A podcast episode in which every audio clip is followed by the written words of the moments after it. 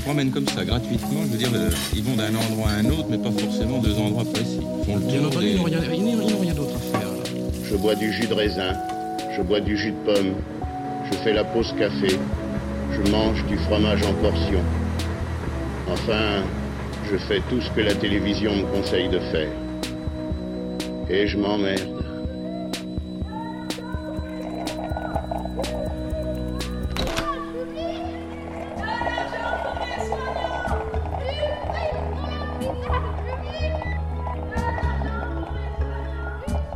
Radio Monobloc. Radio Monobloc. Monobloc. L'île de Lesbos est à 8 km des côtes turques. L'île sèche est bordée d'oliviers et les routes étroites serpentent lentement, en boucle, dans la montagne. En montant dans ces montagnes, on traverse des villages qui peuvent sembler lourdement endormis depuis des décennies. Ils sont chargés de pauvreté et de ce qu'on appelle histoire, de toutes ces choses qui leur appartiennent et qu'il est difficile de comprendre. Ballotté par le langage, on écrirait volontiers sur la beauté pittoresque de ces lieux, en oubliant de rappeler la misère et les difficultés des femmes et des hommes qui y vivent.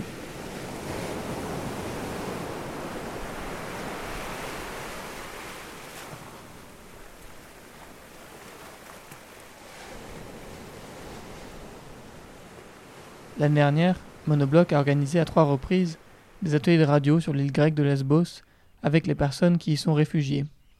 Ces dernières semaines, des images effroyables n'ont cessé de nous parvenir.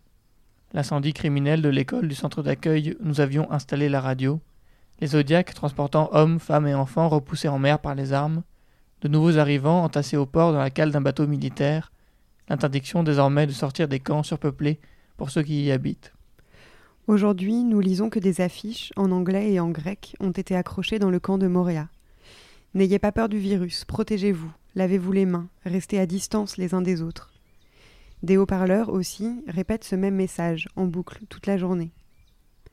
Mais comment rester à distance dans ce camp de 20 000 personnes conçu pour en abriter 2000 Dans ce camp où il faut faire la queue des heures par jour pour avoir à manger? Comment se laver les mains quand aucune eau ne sort des quelques robinets encrassés? Restez à distance, lavez-vous les mains. À Montréal, l'absurdité de ces instructions répétées en boucle est une violence inouïe.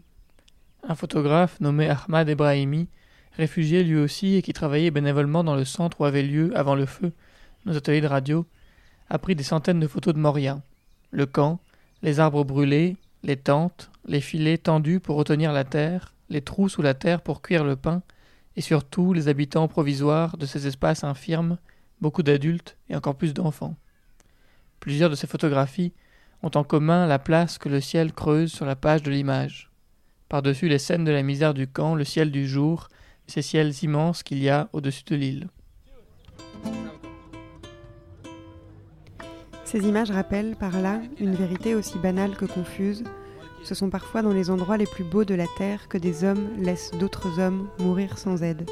Dans un camp à ciel ouvert, immense, des bâches au sol, l'odeur des excréments, les douches qu'on ne nettoie pas, la nourriture crue qui rend malade parce que, doit-on penser presque professionnellement, ceux à qui on la sert peuvent bien tomber malades. Il y a un peu plus d'un an, un soir, Farshid Mohammadi et son ami Amir Soltani chantaient devant l'entrée du camp.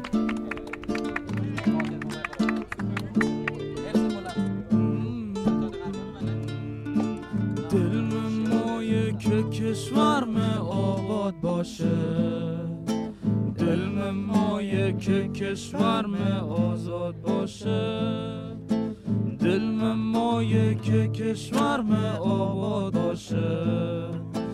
دل مایه که کشورم آزاد باشه. ای خدا جان خیلی آرزو دارم. کشورم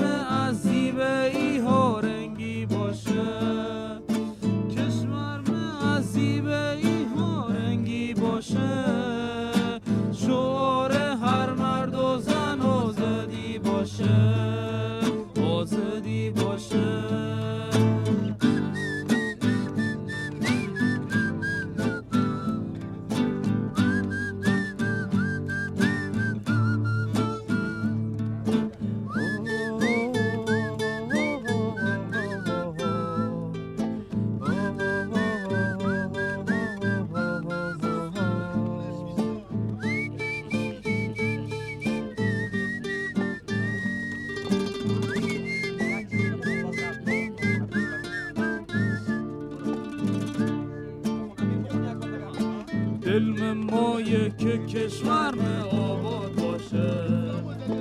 دل من مایه که کشورم آزاد باشه. دل من مایه که کشورم آباد باشه. دل من مایه که کشورم آزاد باشه. ای خدا جان من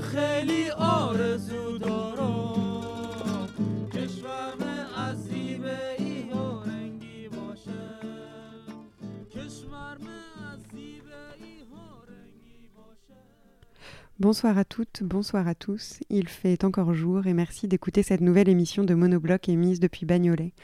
Le premier contenu sonore que vous allez entendre ce soir s'appelle Les coteaux de Ribray.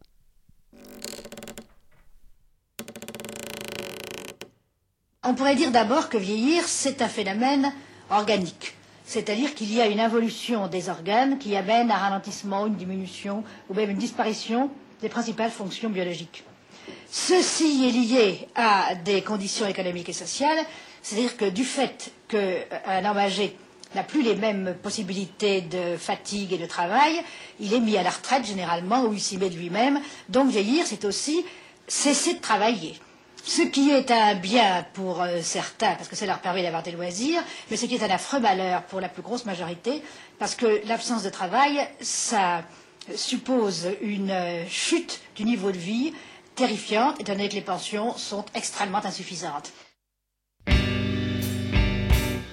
Vous avez écrit cet essai sur la vieillesse, Simone de Beauvoir, pour lutter contre la société qui considère les vieillards comme des parias, c'est cela? Oui, en grande partie, c'est-à-dire qu'elle les considère, elle ne le dit pas, mais elle les traite comme des parias. À la contraire des mythes dans lesquels le vieillard apparaît comme un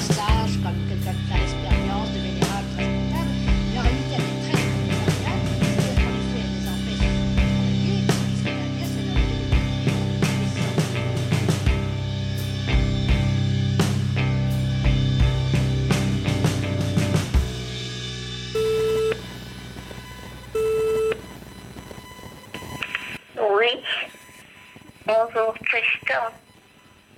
Ben, ça va. On est confinés en chambre. On a du mal à supporter. Ben, il n'y a pas d'activité, il n'y a rien. Hein. Il nous apporte les repas, c'est tout. Et puis, on m'ennuie un peu parce que c'est dur, c'est difficile hein, d'attendre des visites au moment des repas. Ah ben, on n'a pas de kiné, on n'a rien. hein. Personne rentre dans la maison, à part peut-être un médecin quand il y a des cas graves, mais... Bon, alors je regarde la télé et puis j'essaie passer le temps. hein. Moi, je suis un petit peu difficile avec la télé. Je n'arrive pas à changer les scènes. je-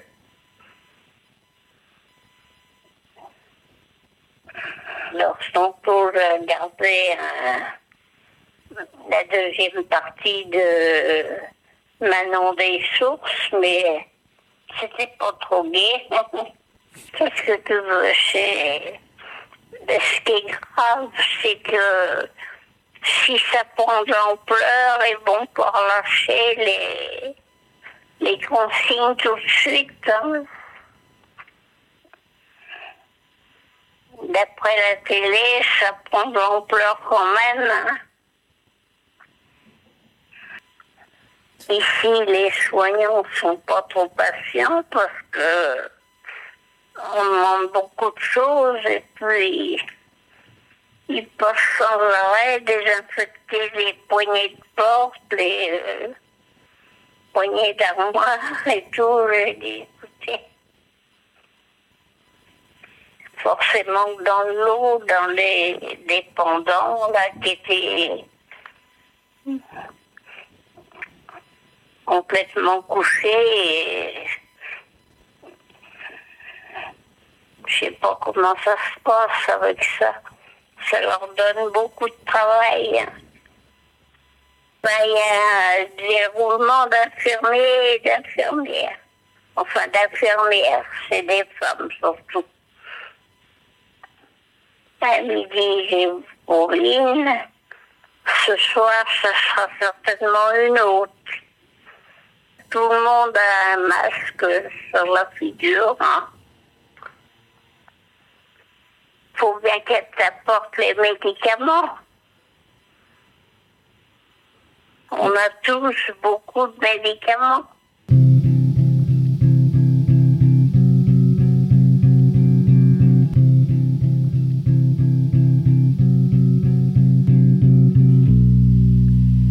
Ah, ben ils disent rien. hein. Ils disent pas s'il y a des malades ou pas.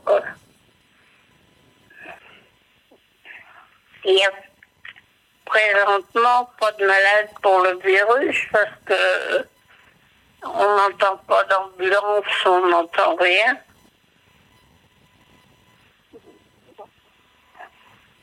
Ah ben bien sûr, les infirmières le disent pas, hein. C'est le secret professionnel. C'est ce que ton père disait. Ils, vous le disent pas, mais tu penses qu'ils vont pas nous le dire quand on descendait au restaurant, quand il en manquait une, ils nous disaient pas pourquoi. C'est pas là qu'ils vont nous, avec une chose aussi grave, qu'ils vont nous dire quelque chose. Et c'est ça. hein. Mais on n'est pas. On commande pas, quoi. Il faut subir. Ben, écoute.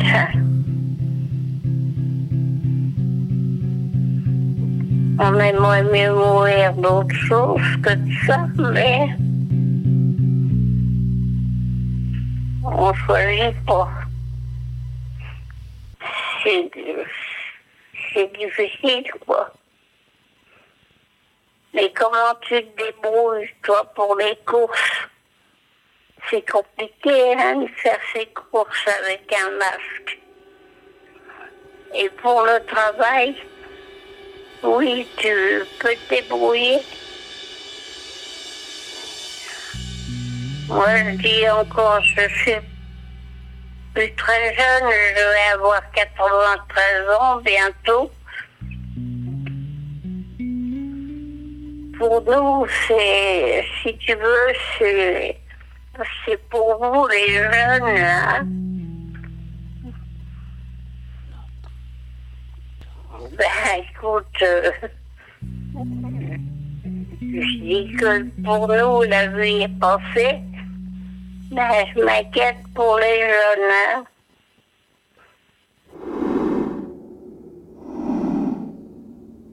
Bon, je te remercie de m'avoir appelé. Tu m'appelleras un autre jour. Gros bisous. À bientôt. Enfin, à bientôt, non. Mais à plus tard. Au revoir, Tristan.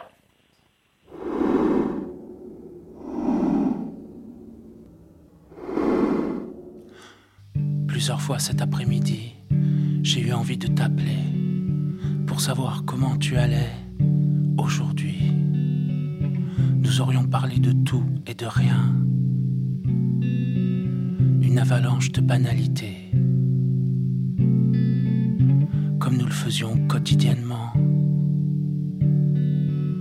Et tu m'aurais sans doute rassuré sur des détails assez peu importants. J'aurais fait la même chose avec toi.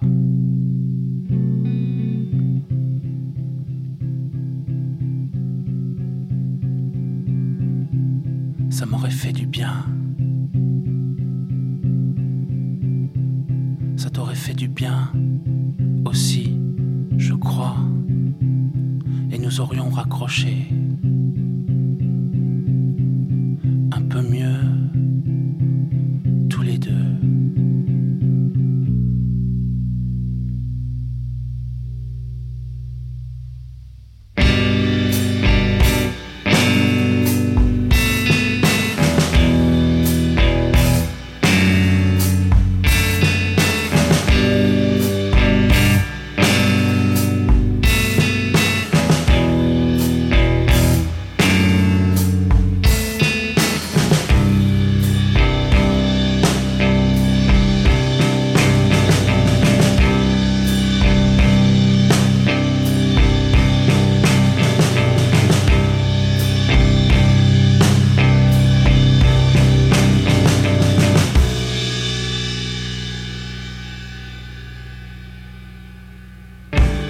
Cet après-midi, j'ai eu envie de t'appeler pour savoir comment tu allais aujourd'hui. Si tu avais bien mangé, si tu avais bien dormi, si tes douleurs s'étaient apaisées, si tu arrivais un peu mieux à marcher, tu m'aurais demandé comment j'allais. Si avec la musique, je gagnais bien ma vie. Nous n'aurions pas parlé politique, ni poésie, juste des questions pratiques.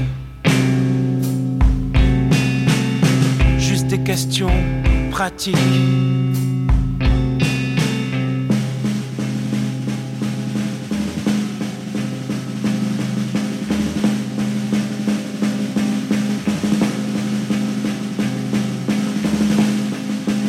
Cet après-midi, j'ai eu envie d'entendre le son de ta voix. Plusieurs fois cet après-midi, j'ai eu envie de parler avec toi. Ça m'aurait fait du bien.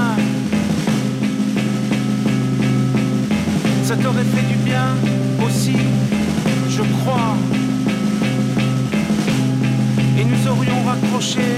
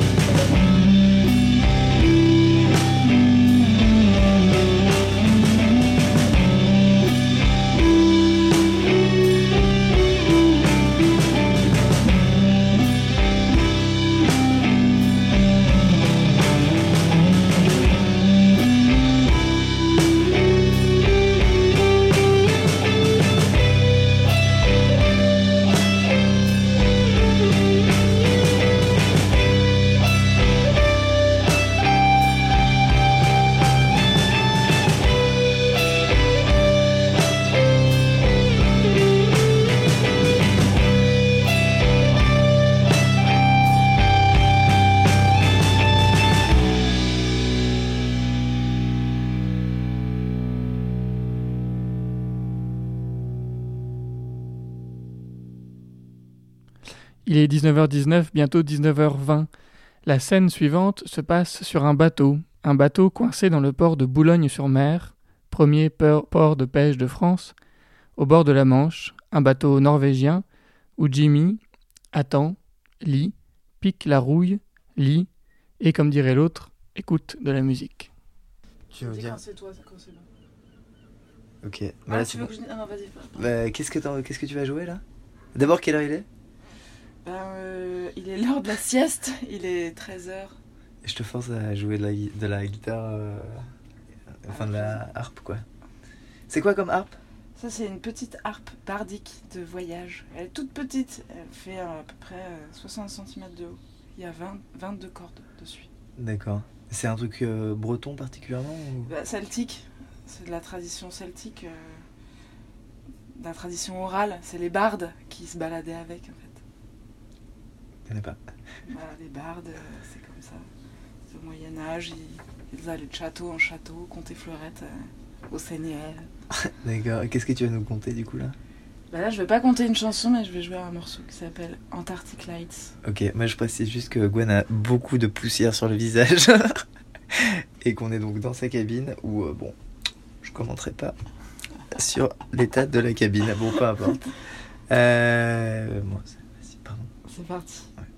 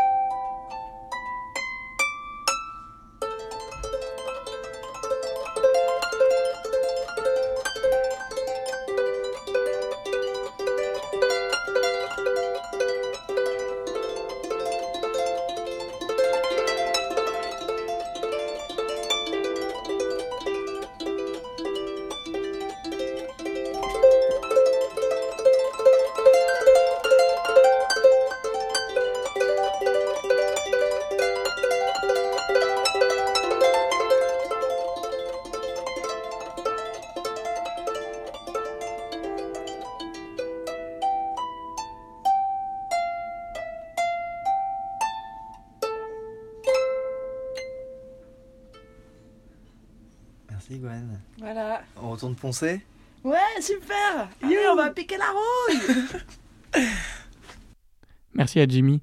La rubrique euh, suivante est régulière, elle est tellement récurrente, elle s'appelle Fenêtre sur cours qu'elle a même son générique. 100, 101, 102, 103, 104, 105, 106, 107, 108, 109, 110, 111, 112. Fenêtre. 112 fenêtres. En tout. Mais je vais peut-être pas bien compter. M'ennuie. Well, what's free to you? That's What's what I- free to me? Yeah. Same thing it is to you. You tell me. No, no, you tell me. no, no. Because I could talk to you for such It's just a a long... feeling. It's just a feeling. It's like how do you tell somebody how it feels to be in love? How are you going to tell anybody who has not been in love how it feels to be in love? You cannot do it to save your life. You can describe things, but you can't tell them. But you know it when it happens. That's what I mean by free. I've had a couple of times on stage when I really felt free. And that's something else. A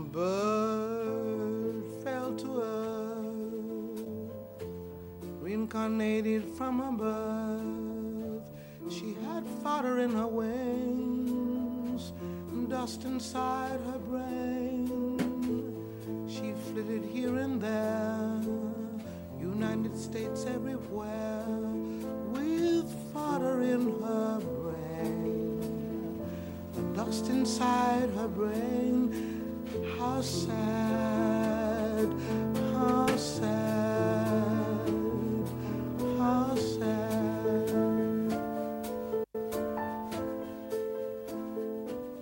À en croire ce qui se dit en ce moment dans la cour. Notre nouvelle voisine est américaine. Ici, tout le monde l'appelle Nina.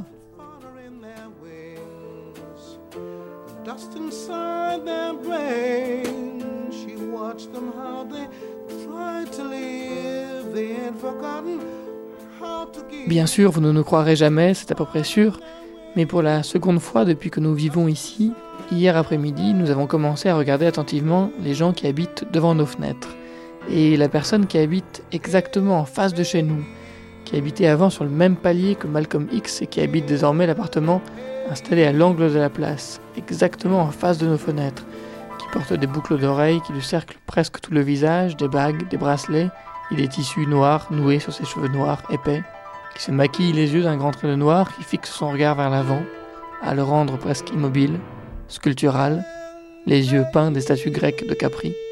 Cette personne, c'est Nina Simone.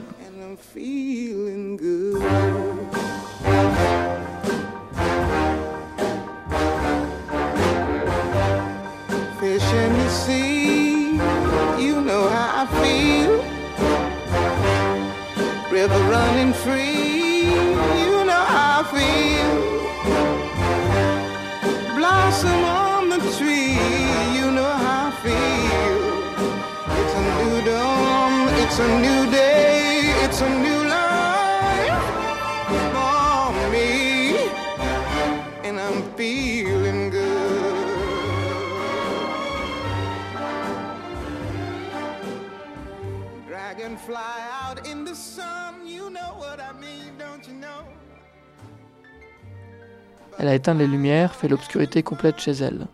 Elle fume à la fenêtre.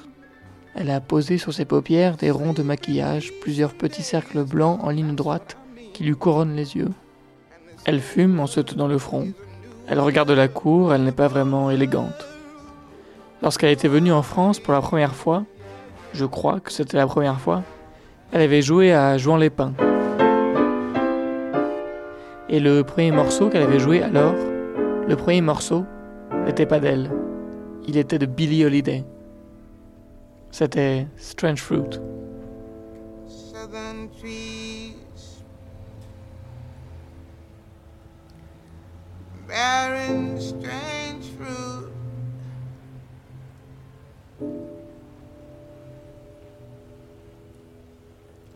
Blood on the leaves.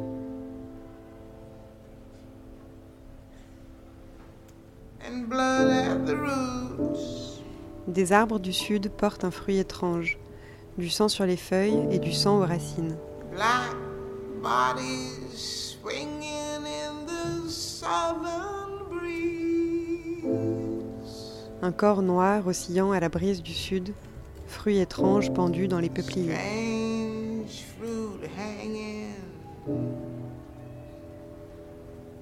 From the poplar trees. Scène pastorale du valeureux sud, yeux exorbités, bouche tordue, parfum de magnolia doux et frais, et une odeur soudaine de chair brûlée. Pastoral scene from the gallant south. Them big bulging eyes and the twisted mouth. Scent of magnolia clean and fresh. Then the sudden smell of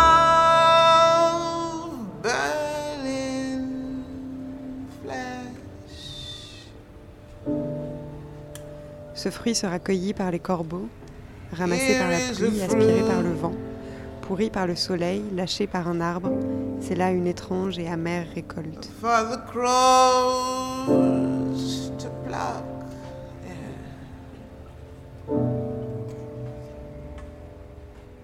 For the rain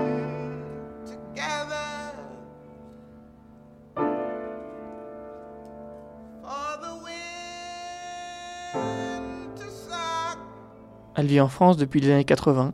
Elle s'est d'abord installée à Paris où elle est restée quelques années. Elle se produisait peu. Elle était trop sombre, trop triste, mille fois trop sombre pour chanter. Elle a mis le feu à son appartement et a tiré sur son voisin. Elle est envoyée dans un asile avant de quitter la ville. C'est là que Bernard, un jour, par hasard, l'a croisée sans l'oublier. C'est une fois, alors j'ai vu ça, un trou, on parlait de trou tout à l'heure. Ça, c'était Nina Simone à, Orléans. Au Petit Ballon, c'était un petit cabaret où je passais, moi j'avais ma clé, tout ça. et le patron, il voit Nina Simone dans la rue, avec un, bonhomme qui servait à l'époque d'impresario. Et c'était une époque où c'est les tombées, enfin, on n'entendait entend- on plus parler. Donc, euh, euh, il lui dit Vous, n'êtes pas Nina Simone Ah, je- Alors il dit Ah, Écoutez, regardez, vous voyez ce petit cabaret là, il y avait un restaurant, tu vois, et tout ça. Euh, et, enfin, il lui demande si elle veut pas. Et elle vient pour deux soirs. Alors on est tout dans le bas de combat, tu vois. Pour, Tout de suite, évidemment, c'est rempli pour les deux soirs. Et, et alors c'était drôle parce que d'un seul coup, elle vivait dans un HLM en banlieue d'Orléans. Nina Simone. Nina Simone, ouais, ouais, à une période, elle a vraiment été. Et, et là, il a fallu qu'on lui loue une chambre d'hôtel à côté. de- Je sais plus comment il s'appelait, mais un grand hôtel. Il fallait une voiture pour venir la chercher. On avait demandé. Moi, j'avais une deux chevaux camionnette, c'était pas possible. Alors, on avait demandé au père d'un copain qui avait une GS, tu vois, enfin, pour aller la chercher à, à l'hôtel. Enfin, puis elle est venue, elle elle a joué. Et le dernier soir, juste pour cette anecdote, elle, euh, en rappel, elle, chante Ne me quitte pas de Brel. Et là, c'était. vois, J'en ai encore la chair de poule. Elle, est, elle était là au piano. elle joue. Ne me quitte pas. Ne me quitte pas. Et tout ça, on frémissait. Et là, elle a le trou. Il faut oublier. Elle, elle a eu le trou sur oublier. Voilà, Nina Simone, tu vois. Oh putain, on était tous prêts à lui souffler. Mais on l'a pas fait. Il faut oublier tout, peut s'oublier qui s'enfuit déjà. Oublier le temps des malentendus et le temps perdu, à savoir comment Oublier ces heures qui tuaient parfois coup de pourquoi le cœur du bonheur ne me quitte pas, ne me quitte pas, ne me quitte pas, ne me quitte pas. Moi, je t'offrirai des perles de pluie venues de pays où il ne pleut pas. Je creuserai la terre jusqu'après ma mort pour couvrir ton corps d'or et de lumière. Je ferai endormir où l'amour sera roi, où l'amour sera loi, où tu seras reine. Ne me quitte pas, ne me quitte pas, ne me quitte pas, ne me quitte pas.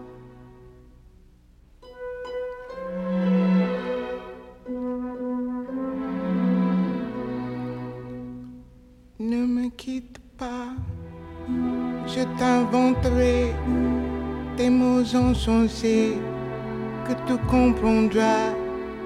Je te parlerai de ces amants-là qui ont vu deux fois le cœur s'embraser. Je te raconterai l'histoire de ce bois mort de n'avoir pas pu te rencontrer. Ne me quitte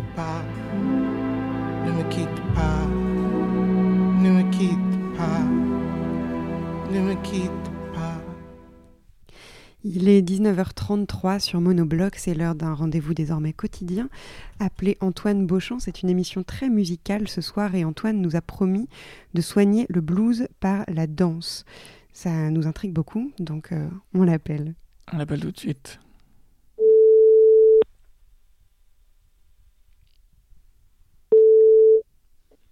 Allô? Bonsoir Antoine. Bonsoir Antoine. Bonsoir. Bonsoir, Comment vas-tu? Bonsoir Adrien. Ça va et vous? Ça va, ça va. Antoine, nous nous professionnalisons chaque jour. Il faut donc euh, désormais peut-être rappeler le, le- le fond de cette chronique. Le concept. Eh bien écoutez, je suis confiné euh, comme tout le monde dans une maison euh, à la campagne chez mon père et euh, je n'ai pas choisi ce confinement. Voilà, je suis bloqué là bien malgré moi, mais c'est pas du tout désagréable. Et il y a une grande bibliothèque devant laquelle je flâne tous les jours et Durant ce, ce flânage, ce flânement, cette flânerie, je picore dans cette euh, li- librairie, cette bibliothèque euh, des livres que je n'avais jamais considéré jusqu'alors. Et euh, du coup, ben voilà, je choisis au hasard des textes dans ces livres que je sors de leur poussière et euh, j'en lis des extraits en m'accompagnant sur une application numérique sur ma tablette euh, au synthé. Voilà. Formidable, formidable synthèse. Antoine, tu devrais faire de la radio. Ah, ben, j'y ai jamais pensé. C'est une bonne idée. Peut-être que ce confinement va me donner des idées. Et alors, grâce à cette bibliothèque, Antoine, ce soir, on danse, paraît-il. Ce soir, on danse pour soigner notre mélancolie, car la danse a cette vertu de nous sortir de la mélancolie en douceur. Et euh, on lit un extrait d'un roman autobiographique d'une certaine Catherine Paysan que je ne connaissais pas. Et le passage est assez joli. Et je me suis dit, on arrête un peu les blagues. Euh, ça va bien, la taxidermie, euh, les recettes de cuisine dégoûtantes. Parlons un petit peu de, de famille et de. C'est c'est une jolie scène de famille et puis euh, voilà, c'est une scène où les gens se touchent et ça me manque de toucher les gens en ce moment et de danser avec des gens. Donc euh, voilà, j'ai choisi ce petit, ce petit extrait, ce court extrait où il règne une ambiance euh, assez, assez douce. Programme formidable. Merci Antoine. Merci Bah, Antoine. merci à vous. On l'écoute tout de suite. Gros à demain. bisous. À demain. À demain. Salut. Au revoir. Salut. Nous autres les Sanchez, Catherine Paysan, édition du Cercle du Bibliophile, 1965. Ils dansaient sans art, au gré de leur amour, père étreignant la taille de sa femme, maman l'entourant de ses bras à hauteur des épaules. Il chantonnait, lui surtout, d'un ton nasillard, l'air du tango ou de la rumba qui commandait le rythme de leurs mouvements. Père entraînait maman avec de longues enjambées d'un bout à l'autre de la cour, l'immobilisait en balancement précautionneux, la retenait longtemps contre lui, en roulant des hanches, sans plus soulever ses pieds. Jeu éperdu, qui la faisait éclater de temps en temps d'un rire bas, livrée qu'elle était à la savante fantaisie de son caprice viril ou de sa soudaine maladresse. Nous les suivions du regard passionnément. Nous éprouvions leur vertige, cette sensation unique et fugitive de reciseler leur corps à coups de musique martelante. À mes côtés, le disque tournait, régulier, noir, mais limpide comme l'eau à la clarté de la flamme. Papa finissait par se jucher lui-même sur la clôture. Il choisissait une vieille polka. Les jumeaux se tenant par les mains sautillaient. Je me tenais aux jupes de maman qui me faisait tourner en mesure et taper des pieds. Nous terminions par une farandole à quatre. Père frappait dans ses mains, poussait des you-you imprévisibles et stridents. Il appelait cela polka piqué pour un apache.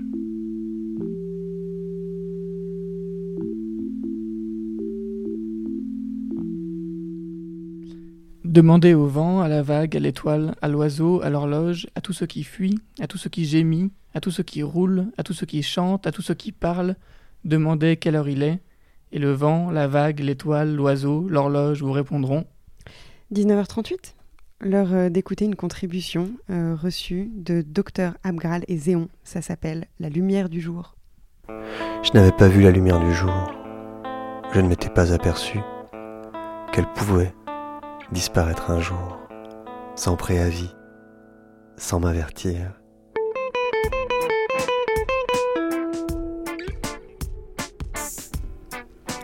Je n'avais pas vu la lumière du jour. Je m'étais pas aperçu qu'elle pouvait disparaître un jour, sans préavis, sans m'avertir.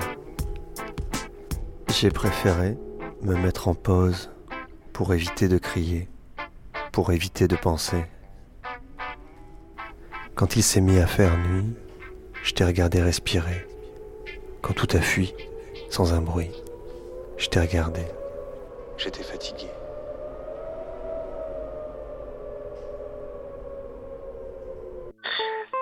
Ce qui me donne envie de vivre, ça dépend des jours. J'ai envie de dire que certains jours, ben, c'est les frites, l'idée d'aller manger des frites. D'autres jours, c'est euh, le fait de rester en terrasse, d'être au soleil, de sentir la chaleur, le vent sur sa peau. Et puis, quand même, globalement, c'est plutôt l'amour. Allez, bisous.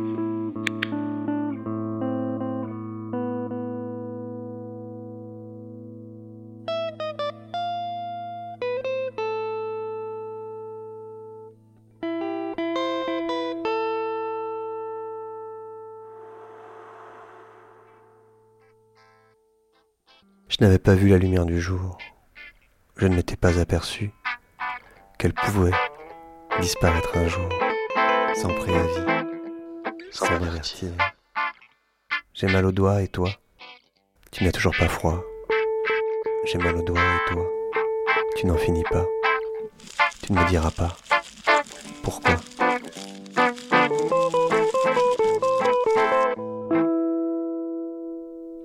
Merci à Dr Abgral et Zéon de nous avoir fait entendre la lumière du jour. Une fois de plus, nous avons appelé une conteuse qui, tout comme Nina Simone, vit à Orléans. Elle s'appelle Joëlle Mazoyer et on la remercie tous très chaleureusement d'avoir une nouvelle fois choisi pour nous une histoire à nous raconter. Ah, ben j'ai envie de vous parler de, de la maison parce que je, je pense euh, bah, à tous ceux qui sont confinés dans leur maison, leur appartement, et certains sont plus confinés que d'autres. Pour certains, la maison est trop petite. Et donc, ça m'a fait penser à un conte que je connais depuis très très longtemps, euh, qui s'appelle La maison trop petite, justement. C'est un conte qui vient d'où? Alors, c'est un conte qui vient d'Afrique du Nord, et ce qui est très intéressant, c'est qu'il est aussi bien dans la tradition juive que dans la tradition arabo-musulmane. Alors il suffit de, de dire que le héros s'appelle Simon et, et qui va voir le rabbin, ou bien qu'il s'appelle euh, Hamed et, qui va voir le marabout. Voilà. Alors euh, c'est un conte de, de sagesse, quoi qu'il en soit, avec un peu d'humour. Et comme comme c'est un tout petit conte, j'ai envie de vous- le raconter tout entier. Eh ben avec plaisir, on vous écoute alors. Alors, je vais vous le raconter dans la tradition juive. Mais bon, c'est pareil. Donc, Simon, Simon est travailleur, mais euh, il n'est pas très pieux. hein. La synagogue, il n'y va que pour les grandes fêtes et, bon, et, et encore, même pour Kippour, euh, il n'y est pas toujours. Il dit qu'il n'a pas le temps, qu'il est fatigué. Ah, il travaille toujours sur les chemins du, du lever au coucher du soleil. Et tous les soirs, quand il rentre chez lui, il entend sa femme qui crie, ses garçons se disputent, les filles se tirent les cheveux et sa vieille mère pleure prostrée sur son lit. Mais il n'en peut plus. Simon va voir le rabbin, un saint homme. Saint homme, homme de Dieu, aide-moi. Ma maison est trop petite, une seule pièce pour toute la famille, c'est un enfer. Je t'en prie, donne-moi un conseil. Le rabbin comprend la plainte de Simon. Simon, prends ton coq et tes poules et fais-les entrer dans la maison. Mais, mais qu'en ferais-je? Nous sommes déjà tous entassés comme des harengs dans un tonneau, nous étouffons. Que ferais-je avec les volailles en plus? Écoute, homme de peu de foi. Prends ton coq et tes poules dans la maison et tu glorifieras le Seigneur. Bah, le rabbin l'a dit, euh, Simon l'a fait. Et le lendemain, quand Simon rentre chez lui, il entend sa femme qui crie, ses garçons se disputent, les filles se tirent les cheveux sa vieille mère pleure prostrée sur son lit et le coq coquerique sans arrêt et les poules piaillent partout dans la pièce. Il retourne auprès du rabbin. Simon, prends la bique qui est dans l'enclos et fais-la entrer dans la maison. Et le lendemain, en rentrant chez lui, Simon entend sa femme qui crie, ses garçons se disputent, les filles se tirent les cheveux, la vieille mère pleure prostrée sur son lit, le coq coquerique sans arrêt, les poules piaillent partout dans la pièce, et la bique a fait des petites crottes noires dans toute la maison. Il retourne auprès du rabbin. Simon, prends l'âne qui tire ta carriole et fais-le entrer dans ta maison. Et le lendemain, à son retour, Simon entend sa femme qui crie, ses garçons se disputent, les filles se tirent les cheveux, sa vieille mère pleure prostrée sur son lit, le coq coquerique sans arrêt, les poules piaillent partout dans la pièce, la bique a fait des petites crottes noires dans toute la maison, et l'âne, d'une seule ruade, a brisé le coffre de bois peint de toutes les couleurs. C'était un cadeau de mariage. Simon retourne auprès du rabbin. Il se jette à ses pieds. Ô saint homme, c'est de plus en plus infernal. Je suis à bout, je t'en supplie, aide-moi. Simon, retourne chez toi et fais sortir l'âne, fais sortir la bique et le coq et les poules, et tu verras ce qu'il en est. Et Simon les fait tous sortir. L'âne qui lance des ruades, la bique qui fait ses crottes noires, les poules qui piaillent, le coq qui coquerique. Et le lendemain, Simon retourne auprès du rabbin. Merci, saint homme de Dieu, merci. Ma maison était un enfer, tu as su en faire un paradis. Gloire au Seigneur.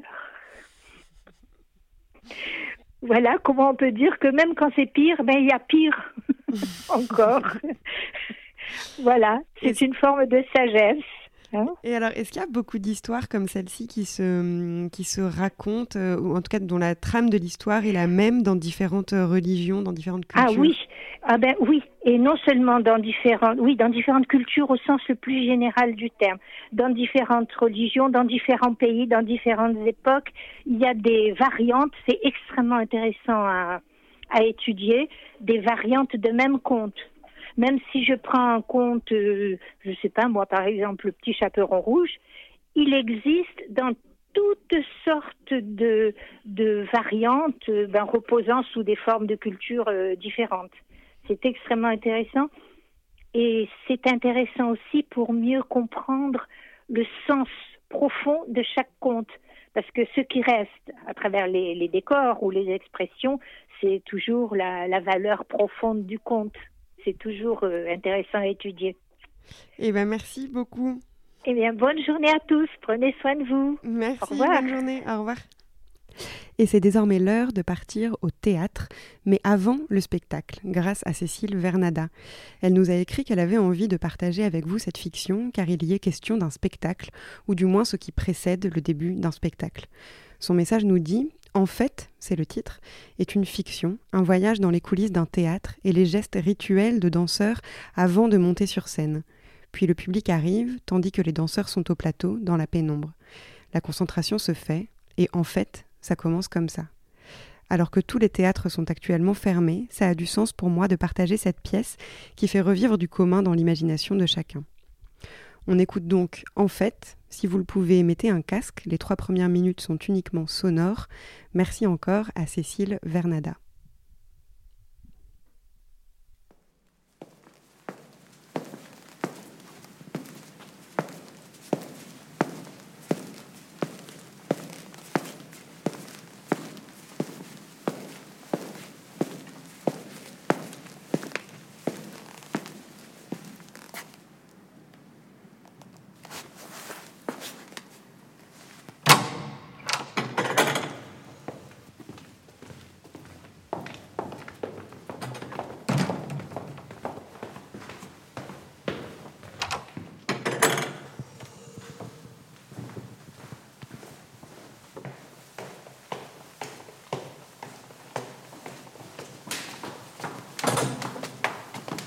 good.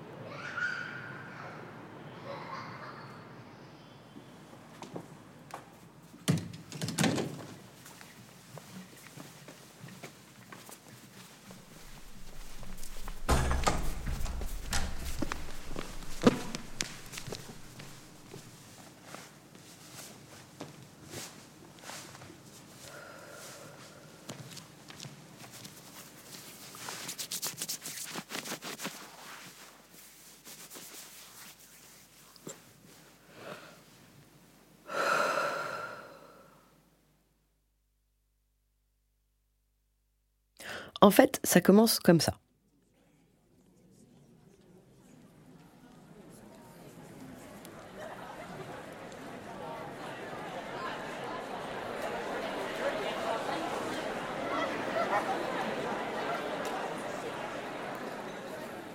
Je suis sur scène, devant, au bord, presque en dehors du tapis, côté jardin, à gauche, quand vous êtes face au plateau dans la pénombre. On ne me voit pas. Max est juste derrière moi, à quelques pas, quelques mètres. Je la sens, comme si le vide autour de moi était bouché à cet endroit-là. Je n'entends pas sa respiration, mais je la sens, comme un volume, une chose dans le noir, une masse qui émet des vibrations. C'est imperceptible, mais avec le temps, on a appris à se sentir, se reconnaître. Elle est toujours au même endroit au début. Et moi aussi. En avant-scène. Juste là où la lumière de la salle se dissout et devient la pénombre du plateau.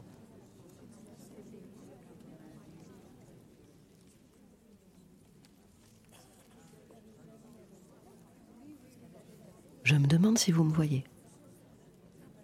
Si en entrant, vous me sentez. Certains bavardent, éclats de rire, murmures, éclats de voix. Certains entrent silencieux. Je les sens scruter le plateau, chercher dans le noir ce qui va bientôt commencer. Je suis de dos. Je ne vous vois pas, mais je vous sens à chacun de vos passages. Pour aller vous installer, vous devez longer la scène avant d'accéder au gradin. Et dans mon dos, c'est comme un léger courant d'air. Ça vient parfois soulever les petits cheveux dans le creux de la nuque, s'enrouler derrière les oreilles. Quand vous êtes nombreux à entrer en même temps, c'est plus puissant. Je sens la masse d'air bouger autour de moi, faire le tour. J'aime beaucoup cette sensation d'attente. C'est paisible et tendu à la fois. Comme une ligne droite qui traverse mon corps de bas en haut. Des pieds, remonte et traverse le torse pour s'étirer au-dessus du crâne. Ma concentration. Et les muscles, la chair, la peau, l'enveloppe, qui capte, qui reçoit, se dilate avec chaque mouvement d'air, chaque souffle qui me parvient. Parfois j'ai les mains moites, mais pas ce soir. Je... Jack, ça va commencer. Ah oui, pardon.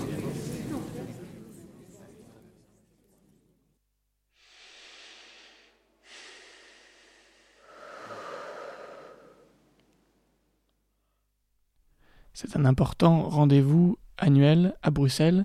Ça s'appelle le carnaval sauvage. Du bois, de la paille, de la terre.